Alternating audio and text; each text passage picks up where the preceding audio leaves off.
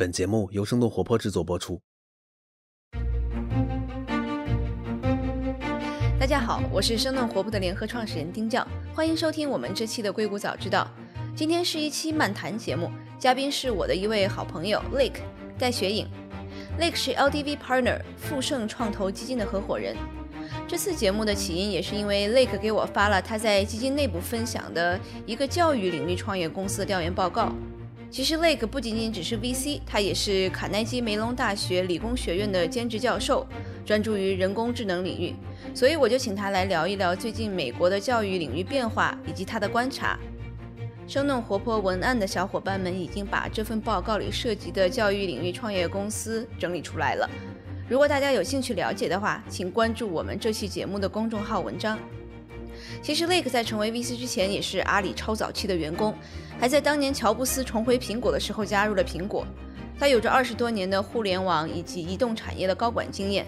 很荣幸，Lake 教授第一次录制播客就先生给了我们硅藻。Hello Lake，给大家打个招呼吧。嗨，大家好，谢谢丁教邀请，很高兴有这个机会跟大家进行交流。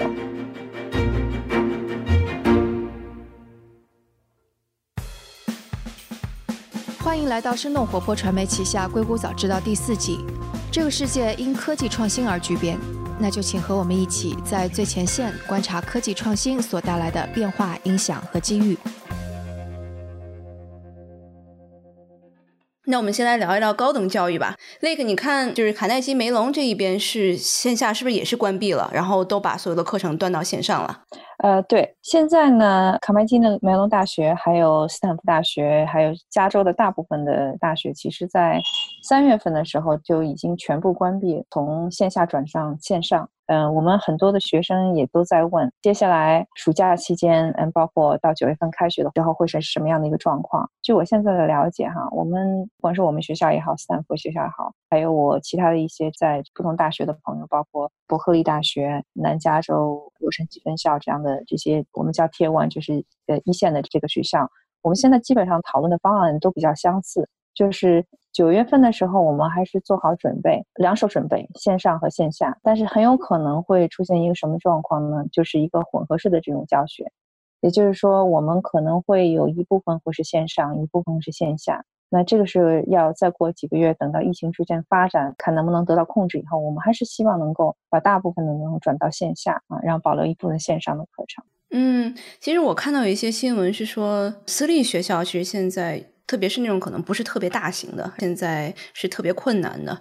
因为可能大的公立学校有很多政府的这个资助，那私立学校特别是可能又不是这个一流的，那他们是不是会面临着一堆这样的倒闭潮？等于一批的学校会可能疫情之后就不见了。呃，现在其实不管是我们一线的这种学校，常青藤学校啊，或者名校啊，其实我们也有自己的挑战。因为现在有几个问题哈，第一个问题就是说，我们呃有相当一部分的国际学生，凡有这个大校有大量的这种国际学生的。其实现在我们有几个担心，第一个呢，就是有一部分的这个国际学生可能由于签证的原因，或者是比如说担心美国疫情比较严重，不愿意过来。那这样的话，我们本来已经有的给出去的招生的这些呃邀请函啊，可能来的学生。数量比我们原来希望的这个数量要少，然后这个情况的话，如果不是没有非常强这种品牌的学校的话，可能情况会更严峻。因为大学的话，其实都有托管的一个这样的一个程序呢，就是说你如果因为特殊原因你给推迟再来啊，什么意思呢？就可能有的学生他愿意拿到录取通知书以后，他可以等一年再来再上学，对吧？那么现在有些学生也是有做这方面的考虑。那对于资金比较雄厚的，比如像斯坦福大学啊，或者哈佛啊、USC 啊，什么这些资产比较丰厚的学校，等一年是没有什么关系的。但有些学校的话呢，它可能会有现金流断流的这种情况，因为它是靠学费作为主要的这个收入来源。呃，特别是对于 undergrad，就是大学本科，很多学校的话，大学本科是它的主要收入来源。我记得你跟我说，其实有一些学校现在可以给这个远程拿学分，甚至是远程你不来都可以帮你授予学位，是有这样的事情吗？对对对，听起来好像是一个非常好的事情哈。在疫情以后，我们会不会看到一个长期的教授方式和这个文凭给予方式的变化？我想大家可能关心海外国际教育市场的人，可能也都知道。那么现在呢，有一些大学，包括像一线的这种名校呢。其实都有网上的课程，呃，CMU 就是海南基梅隆大学目前还没有正式的推出，就是我们的像计算机系啊这些比较呃顶尖的系，目前还没有推出呃系统的这种课上课程。但是像比如像伯克利大学啊，呃斯坦福大学啊，嗯，MIT 也有对吧？对，MIT 也有。那比如说你如果去读斯坦福大学的计算机系研硕士学位的话，现在所有的这个学费加在一起，应该是在两年应该是在七八万左右。University Illinois 就是 Illinois 大学的，它的计算机系也往上去读的话，也是二十四个月，读下来大概是在两万块钱左右，所以这个差距是非常大。哇！因为以前的话，可能大家看到一些这个从来没听说过的什么大学在上面发文凭，呃，像德州大学，呃，University Texas 也是很好的一所学校，UC 呃圣地亚哥大学就加州圣地亚哥分校，那么现在也有这个网上的课程，所以这样的话不仅仅是名校，而且包括一些顶尖的这种计算机呃专业啊，或者是这种数据工程师啊，或者是统计学啊等等等等，各种各样的课程现在越来越多的开始在。网上这样的一个选择了，那这就回到一个问题，就是说，对于国际学生来说，哈，尤其是现在由于疫情的原因啊，或者是签证原因来不了美国，那他是不是用这种方式就是一个很好的选择？我其实觉得是一个挺好的选择，但是要回到一个基本的问题，就是我们的学生去大学念书的期待值是什么？你希望得到什么？那么，我觉得从大部分的这个学生角度来说的话，主要有几个不同的诉求点。呃，一个是知识的积累，就是到大学去念书；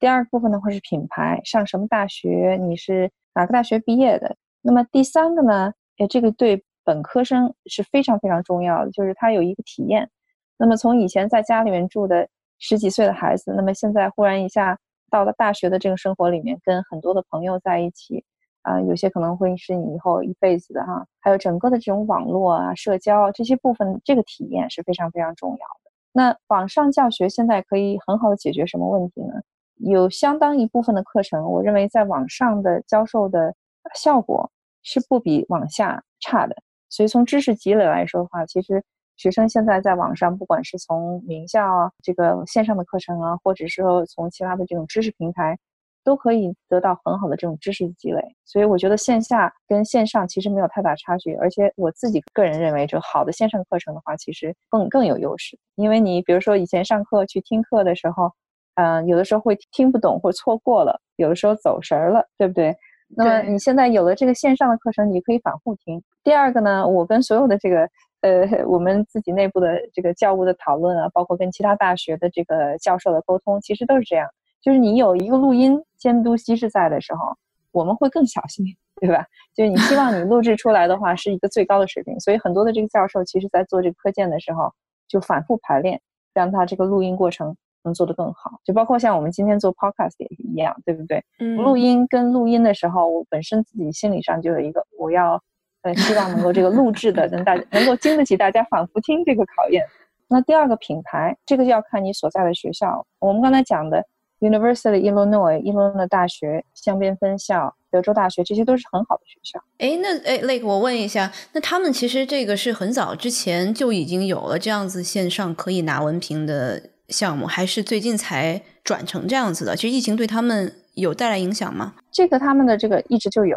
斯坦福尤其是走的比较早的，斯坦福可能应该是在从计算机系来说的，应该可能是在几年前就开始了。呃，然后线上的话，University Illinois 他们是应该是比较近的，可能在最近两年刚刚出来的。就像我讲的，就是开始这些知识平台开始上来的时候呢，学习平台它是一些二线的这样的，或者是甚至三线的大学，但一线大学是在过去两年内逐渐的开始。选择性的提供了一些这个不同的专业文凭。嗯，因为我知道像一些特别大的平台，像是什么 Coursera 或者 Udacity，他们只是提供一门课程，然后这一门课程完了之后，只是给你一个证书。但是这个完全替代不了一个学位，对吧？但是现在的像是这个香槟分校，然后像是德克萨斯大学，他们可以完全的提供学位，我觉得这个还是蛮蛮进步的 的一个做法。是的，这个其实进进步非常快的。你现在如果再去 Coursera 或者是 EDX 去看的话，这个月的已经累积起来应该有八九门的研究生的课程拿文凭了。我觉得疫情本身呢是一个加速器。它并不是说因为这个这些大学才开始做线上的，而是说大学其实本身也有这个需求。我们也希望有更多的学生，而且现在由于第三方这种呃学习平台推出的话，对大学其实也是有压力。所以很多这种知识平台、学习平台的话，其实是跟大学进行合作的。就是我们作为内容提供商，我们把一部分的这个课程开到线上去，而且以后的知识学习呢，哈，嗯，其实分成多个方面的，不仅仅是这种比如四年制的大学本科、两年的研究生、五年、六年的博士这种方式，而是说它中间其实有很多的知识的切片化。呃，就比如说像 data science 这种这种课程哈，呃，data science 数据工程师啊，这个实际上是最近人工智能领域里面非常新的一个领域。那么大学也不是所有的大学现在计算机系都完全能全部的跟上课件啊，能专门设计出来这个一个专业。这个时候呢，就是我们可能会做一些小的，比如说开始的头两年的时候，你可能有一个这个基本知识的积累，然后接下来的话，你可能会选一些专业啊。像不管是卡耐基文化，这个斯坦福也好，伯克利也好，其实你到了研究生的时候，你第一年是基本知识，第二年其实你就要选专项了。那这个专项当中其实一些课程的话，啊，我们就发现，一旦到人工智能课的时候，不管以前是什么样的基础知识课的，像 WE 的这个电子电气工程师啊。或者帮机械工程师啊，然后或者其他这种工程学院的学生都会来，所以，呃，我认为以后知识其实慢慢会切片化的。对的，对的。我举一个我们家自己最近的例子吧，我们才刷完切尔诺贝利那个剧，然后我老公就对核物理产生了浓厚的兴趣，他直接就找到了 MIT 上面的一个讲核物理的免费课程，然后亚马逊订了一本二手的教科书，也就是十来二十美金这样子，然后就如痴如醉的开始学了。然后每周末我看他吭哧吭哧的在那块儿做习题，所以我觉得以后的教育其实是更加公平化的和更加优胜劣汰的。你说这个顶尖的学校把顶尖的教授这样的内容都能免费的公开化，那其实教育的公平。在很大程度上已经实现了。如果教育只是学习知识的话，那这个就已经是实现了。政府其实为了让教育公平，在公立学校内其实投入了大量的这种资金，但是整个的公立学校，不管是它的这个学费，还是学生后面受到的教育以及就业情况和就业能拿到的工资。都是在慢慢的变差的。比如说是四五十年前，如果你是一个大学生的话，你可能打工一个暑假，你可能够后面两个学期的学费了。但是现在的话，就是完全不可能的了。而且大把大把的学生在四年之后，其实他们一出到社会的话，他们是身上有很大压力的，他们背负着可能至少是十来万，甚至是二十多万的这样的一个学生贷款。所以说，现在的大学教育是否还是有必要的？很多家长都在思考这个问题。对我给你举一个例子吧，哈，我昨天其实有一个一个伯克利的很有名的一个教授朋友在讨论这个未来的教育方向，我们也去看了看其他的学校的呃网上的课件，然后就进行了一些对比，对吧？我们举个例子，比如说 A 学校和 B 学校，B 学校决定把它的一些课件全部开放，全部免费，你可以去上的，你只是不拿文凭而已。那么 A 学校呢？也开放了线上，但是线上的价格是跟线下是非常相似的。然后呢，我去呃也是好奇，就去听了一下其中的一个这个算法的课程，就发现这个免费的 B 学校质量讲的比付费的 A 学校高得多。虽然都是一线的学院，这这说明什么问题呢？这说明这个学校的品牌是在的，但是实际上教授的嗯授课能力也是有分别的。比如说我们可能自己本身。嗯，拿了一些这种很高的学历啊，嗯，或者本身我们做科研是有一定的水平，但是自己的这个知识能力跟你的这个授课能力之间，其实有的时候还是会有一个缺口的。嗯，所以有的时候，比如说我们可能大家自己上过大学都知道，肯定有老师是讲的非常好的，有的老师讲的比较差的，但是都是同样的大学，对吧？那么以后线上以课程为主，而不是以专业为主的这种方式呢，可能会。让讲得更好的老师有更多的学生啊！我自己本身的话，我认为教育的长期性哈，其实这种特别专的这种专业，呃，可能越来越模糊。因为有的时候我们在学习的过程中的话，尤其是在科技领域，科技领域也是变化非常快的。比如说我们呃计算机专业十年前毕业的语言，有多少还能现在在用到？但是比如新的这些呃新的语言啊，包括像甚至像 JavaScript，其实已经。有相当一段时间了，但是很多以前计算机系毕业的话，并没有学 JavaScript，没有学这个 Python 啊什么这些新的语言。这其实都是一个再学习的过程。这个再学习的过程的话，一定要回学校学吗？不见得。对。那我们说完了这个大学，我们说一下这个 K 十二教育吧。我咱们俩之前也这个家人也一起聊过，这个美国现在有一种这个就是 homeschool 就在家教育小朋友的这样的一个热潮慢慢在起来。拿我们家这个小朋友这个举例吧，然后他在学校里，我们就开始觉得他数学怎么一直都跟不上，然后回来就让他去上那个 Khan Academy，我也不知道中文怎么讲，呃，是一个这个非盈利的一个一个组织，也是在硅谷，啊，上面其实就完全免费开放所有的这样这种数学教学呀，然后小朋友特别喜欢，然后过两天其实就赶上来了，然后他听完之后就觉得。哎呀，这个讲的太好了，就讲怎么讲的这么清楚，就比我们老师讲的这个不知道高到哪里去了，就这样的。之所以说是这样的，这种特别好的老师，他的这样的一个教学可以免费的给所有的人，并不是你只能去到这样一个特别好的学校，你才能够获得这样的知识。对，我觉得 K 十二哈，就是小学、中学、高中，它跟高等教育、大学、研究生、博士这个还是有不同的。那这个不同之处是在什么地方呢？就是我们可以在教育体系提供同样的这个学校的教育、线上的教育，而且工具也非常非常多。但是呢，最大区别在于什么呢？因为他们还是孩子，所以对家长的要求是很高的。我们讲的这种在家教学哈，这种方式其实是对父母最大的考验。即使是我们有很好的线上的工具，这个其实对家长跟孩子都是一个很强的一个要求。是什么？第一个是工具的选取、评估。然后另外一个呢，你就是孩子怎么样能够，呃，你希望他能够自律，然后他就把自己的时间管理好。我觉得这个部分哈，就是他的时间的管理，他的主动性这个部分怎么样能够用这些好的工具，但是能够把它整个整合在一起，这是第一点。第二点呢，其实，嗯，我觉得可能这段时间疫情，大家在家里面做父母。呃，这个多项职责哈，慢慢的你就体会到了。很多人都在说，其实现在发现老师真不容易。我我可以，呃，从自己的这个角度来说，我自己在大学里面教，我每一个班都是二十多个研究生。我觉得教这个十岁的孩子，比我教 二十个班都累。因为自己是父母哈，因为孩子对父母的本身这个，你在他心目中的这个地位，跟老师这个地位还是不同的。老师说是这么做的。然后你父母说这个是错的，孩子一定说你是错的，老师是对的，对吧？呃，那么如果在家用这种教程来帮助孩子来学习的话，第一个呢是呃，我刚才讲，除了我刚才讲的这种时间的管理啊，然后教呃工具的选取，还有一部分的话，父母其实也要对孩子的学习进程有很好的了解。其实这个部分的话，有两个分支出来的要求，第一个呢是什么呢？就是。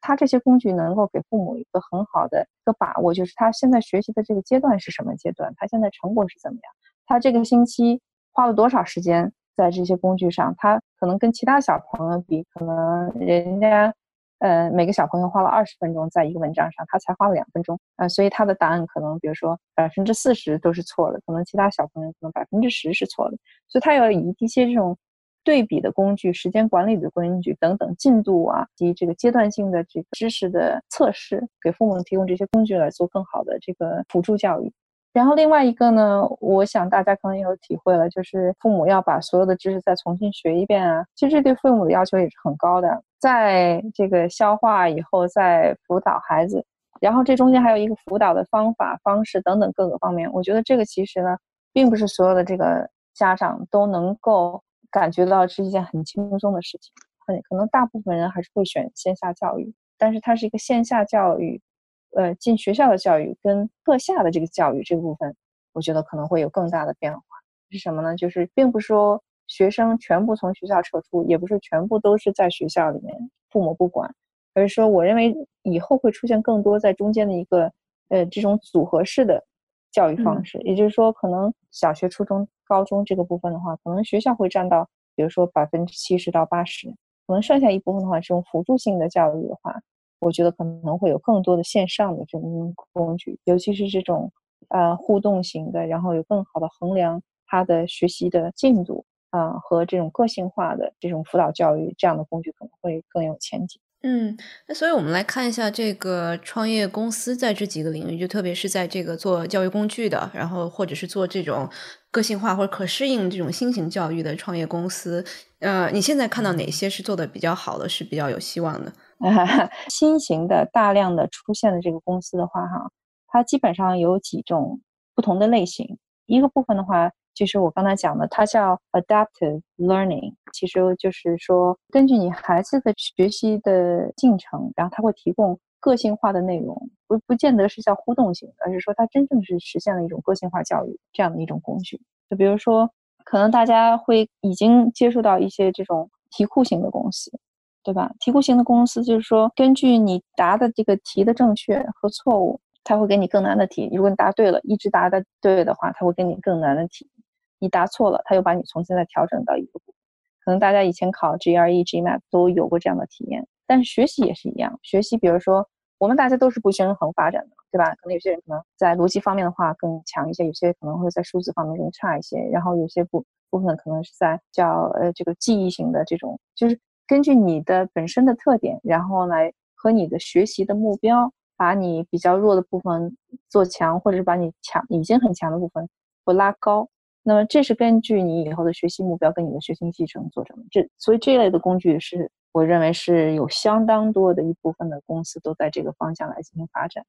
那么他们发展的时候，大部分我们现在看到的是 STEM，就是理工型的理工理化，呃，数对数理，你说的对，呃，数学、物理、化学，然后这些呃理工科的这种课程。嗯，但是我也发现有相当一部分是什么呢？就是在文科类的，就是文史类的，在北美的市场也是相当多的。举一个例子来说吧，比如说有一家公司，它叫 BrainPop。Brain 就是头脑的这个 brain，B R A I N，Pop 就是跳出来，Pop P O P。那 Brain Pop 为什么这么这么火呢？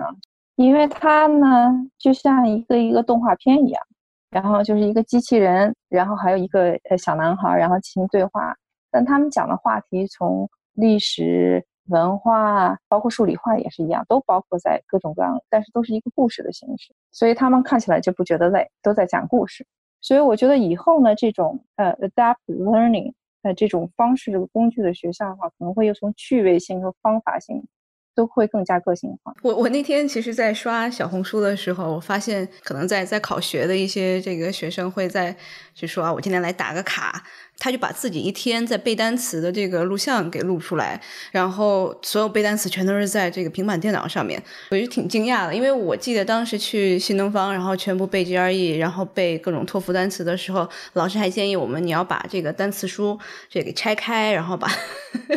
然后把它拿在这个手里，这样像。那种呃，flash card 就就就像这种卡片一样，然后这么背，然后我就想，实在是太原始了。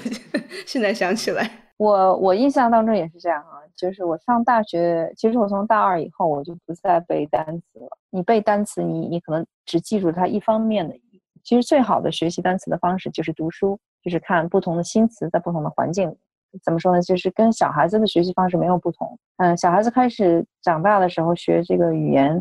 它其实完全都是场景关联性的，对吧？我们没有在他咿呀学语之前的话，没有上学的话，呃，我们往往只是教一个几个简单的词啊。比如说像语言学习，我我推荐一个软件哈，叫 Rosetta Stone。那它为什么有一个革新性的这种语言学习的方式呢？就是它并不是以这种字典式的方式啊，它就是全部都是用图像型的，而且是区分化图像型。所以我自己。呃，做过一些尝试啊，就是我用 Rosetta Stone 去啊学西班牙文和法文，大概每天十几分钟的时间学一个月，然后我出去去旅行的一些一一些基本的这种对话，嗯，足够啊。我当时我去年的时候跟我一个好朋友，我们一起去西班牙买东西、吃饭、打车、租房、讨价还价、投诉都没问题。所以这个是说到学习语言跟学习科技也是一样，你要学以致用，理解它的深刻含义。其实我觉得学习这个过程是蛮有意思的哈。我自己个人的话，我是不赞成花大量的时间，尤其是这种小学到中学的这个这段时间哈。我要建议家长要给孩子一段时间玩儿，希望能够有这个一个小时的这个玩耍时间哈。就没有漫无目的的玩是吧？漫无目的的玩，为什么呢？呃，或者比如说他愿意读书，我就不是限制他的，并不是说看电视啊等等，就是他可以选去学，就是可能去学画画、游戏啊等等等等。这些是有大量的科研已经有有这样的报告哈，它是增加创造力、协作力最好的方式。因为你你脑子里面如果永远都是用一部分来做记忆力，一部分来做逻辑，然后还有一部分的话，它是真的是创造型的、天马行空的，它是要有一个均衡性的生长过程。确实是国内的很多学校也确实科研是很重的。所以可能这个小一个小时时间也挺奢侈的。对，而且因为这几年会有一些，比如说是老师一定让你去买课下的补习班，又加重了孩子的负担，又加重了家长的负担。我但是这个也都是国情了，我觉得可能我们 这个也不能改变太多。我觉得其实有的时候呢，有一定的误区啊，因为我每年的时候都会有。嗯，一些自己朋友的孩子准备考大学，或者是朋友的朋友的孩子考大学，在问到底是我的学分已经考成这样了，我怎么样能够考进卡内基梅隆大学？其实我觉得这个问题问的本身就是有一定的误区的，就是分数啊、成绩这个部分只是一个参考的信息。其实，在一类名校里面的话，这只是中间的一个部分，可能有的时候连百分之百分之三十都到不了。真正的是看的是一个孩子的这个综综合的这个素质。那么中国的学生的话，其实是非常听话的。但是如果你要给他一个比较模糊的一个项目，说到研究生到博士生，越到后来的话，其实这个自主性对自主性的开发、寻找新的话课题啊，然后跟谁去协作、去找资源，这种要求就越来越高。那很多的项目给出来都是说，这是一个标的，我们要。做成这样的话，这是你现有的资源，所以在这个时候，我们就发现呢，相对来说，国内的学生很多就是还很迷惑的在问我说：“老师，那我现在下一步应该做什么？对吧？”你知道，在我们实际未来的这个操作工作的过程中，你知道有的时候这个项目的最后的最后的目标并不是黑白这样明确的。对你可能这样子这种做法也是对的，那种做法也是对的，可能 C 做法更好。可能是在国内的这个教育体系里面的话，我觉得对一个是创造性、协同性，第三个部分是在非常模糊的、不确定性的这种情况下，自主的开发创造的这种教育啊，也就是我们以后说的这种领导力，对吧？有做更好的、更有创新性的这种发掘。就是因为咱们现在的这种教育的模式，你说大家全都坐在一个教室里面，这个一打铃，大家进去一打铃，大家要下课了。其实最早是借鉴这种监狱的管理制度，对，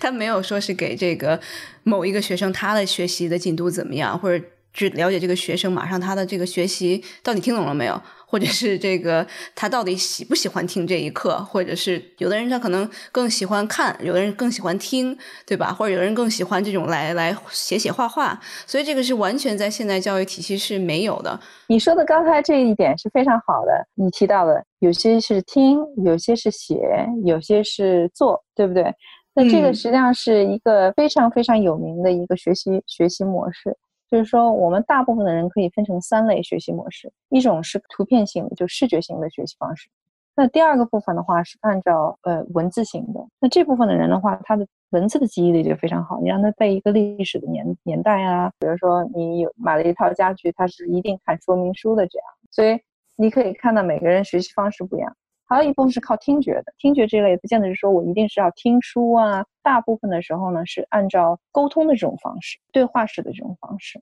比如说像嗯，苹果的创始人乔布斯就是非常典型的，他是从别人身上来学。他其实每天都要散步啊，他很多的这种大的决策和大的这种思考，就是很有很重要的这种思考，都是在散步过程当中和其他的人沟通来产生碰碰撞。那最后一部分的话是按照行为的，行为这个部分呢，就是说他是在做的过程当中的话，他会有更好的体会。所以我我以前做过一个小的一个测试，就是我每年的学生来了之前的话，我会给他们一个项目，然后呢把他们分开，让他先首先让他们自己定义自己是什么类型的，然后我把所有的这个靠这图像的图像和文字的放在一边，然后靠跟其他人沟通的这种听觉类学习的放在一边，和这个行动类做成放在一边，然后就让他们进行讨论。你就发现了很有意思，就是就是行动为这组没说几句话，大家就开始啪啪啪就开始写了。我们是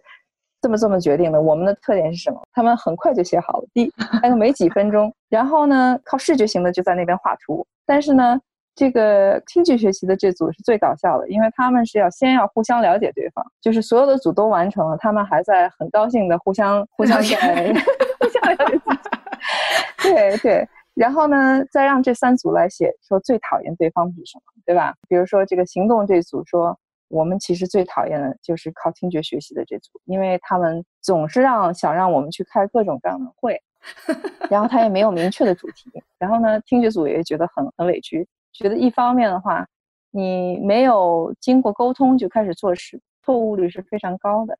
然后另一方面呢，你大量依靠文档，那文档这个部分的话，你可能写完的时候，这种事情已经发生变化了，就是每个人其实都有不同的这种学习的方式，但是在学习的方式里面。哪种方式更适合他们，哪种更有效，也是有着本质的区别。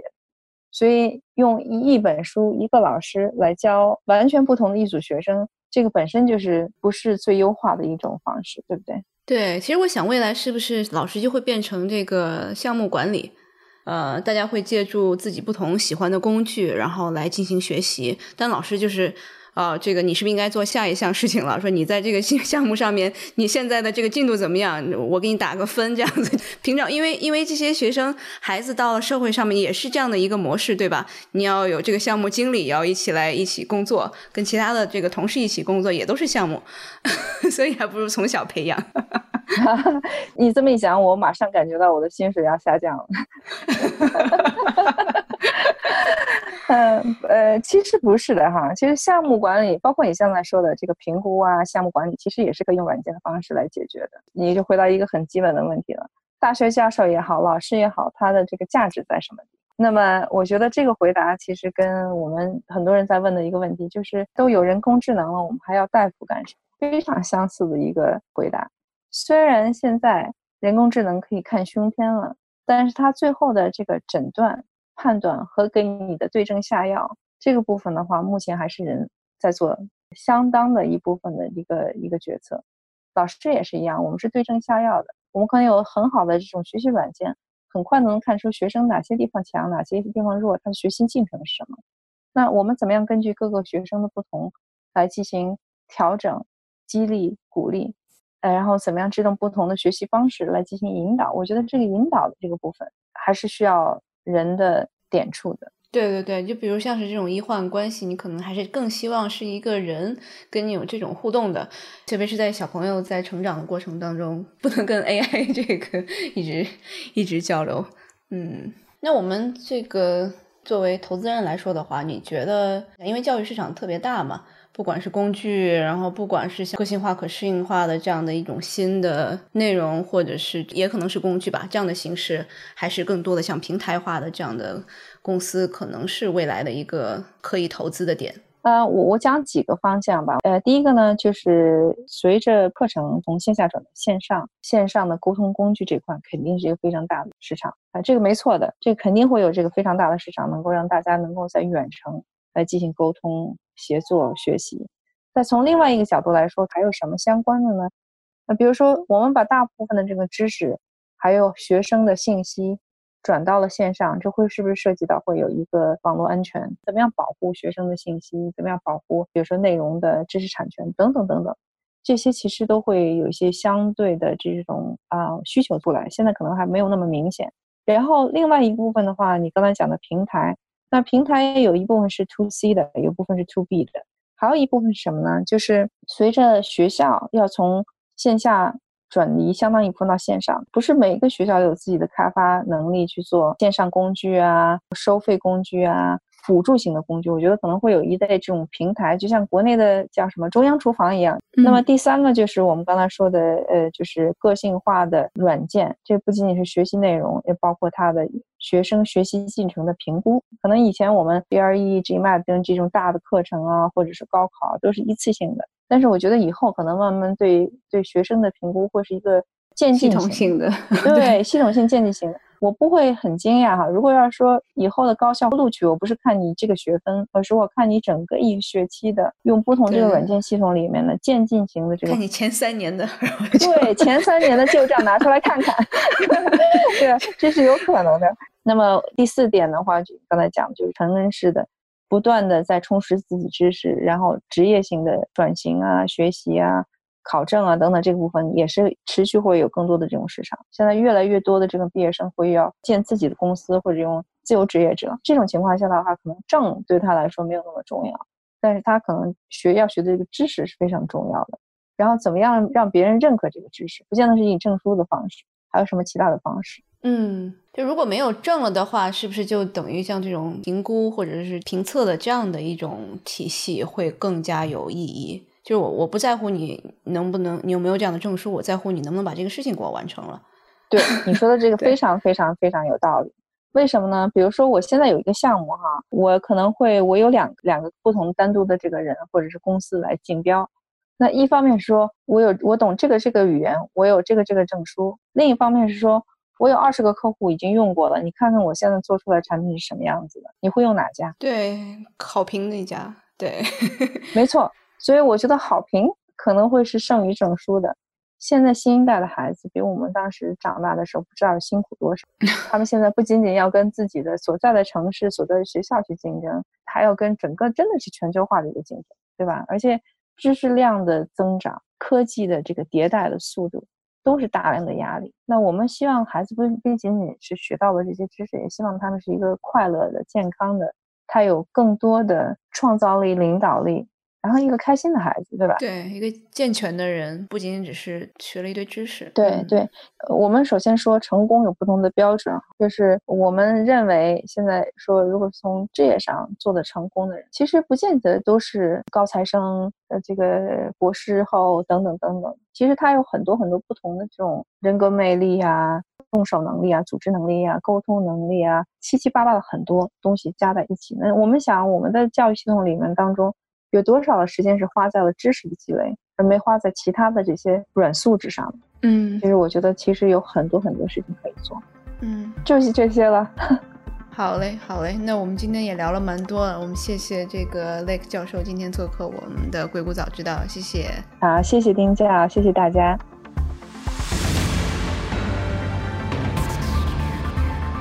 今天的节目就到这里。这期节目除了主播和嘉宾，也感谢我们团队的迪卡布里辛和 Luke，他们在最短的时间内完成了节目后期制作。还感谢小爱，他是每次将音频上传到各个平台的人，他同时也是生小英这个账号背后的小伙伴。同时也感谢子商和 Amanda，是他们每次将音频整理成了文字，并发布在我们的微信公众账号上。如果大家想要长期关注我们，也可以订阅我们的微信公众号，搜索“生动活泼”这四个字就可以找到我们。也请您支持我们，例如在您所喜爱的音频平台上点赞打分，或者通过打赏的方式支持我们。打赏方式在我们的微信公众账号上以及网站声 FM 到 CN S H E N G F M 到 CN 上都能找到。当然，也可以转发给您一两位朋友们，让他们也听到这档节目。也请大家继续关注我们之后的报道。那我们下次节目再见。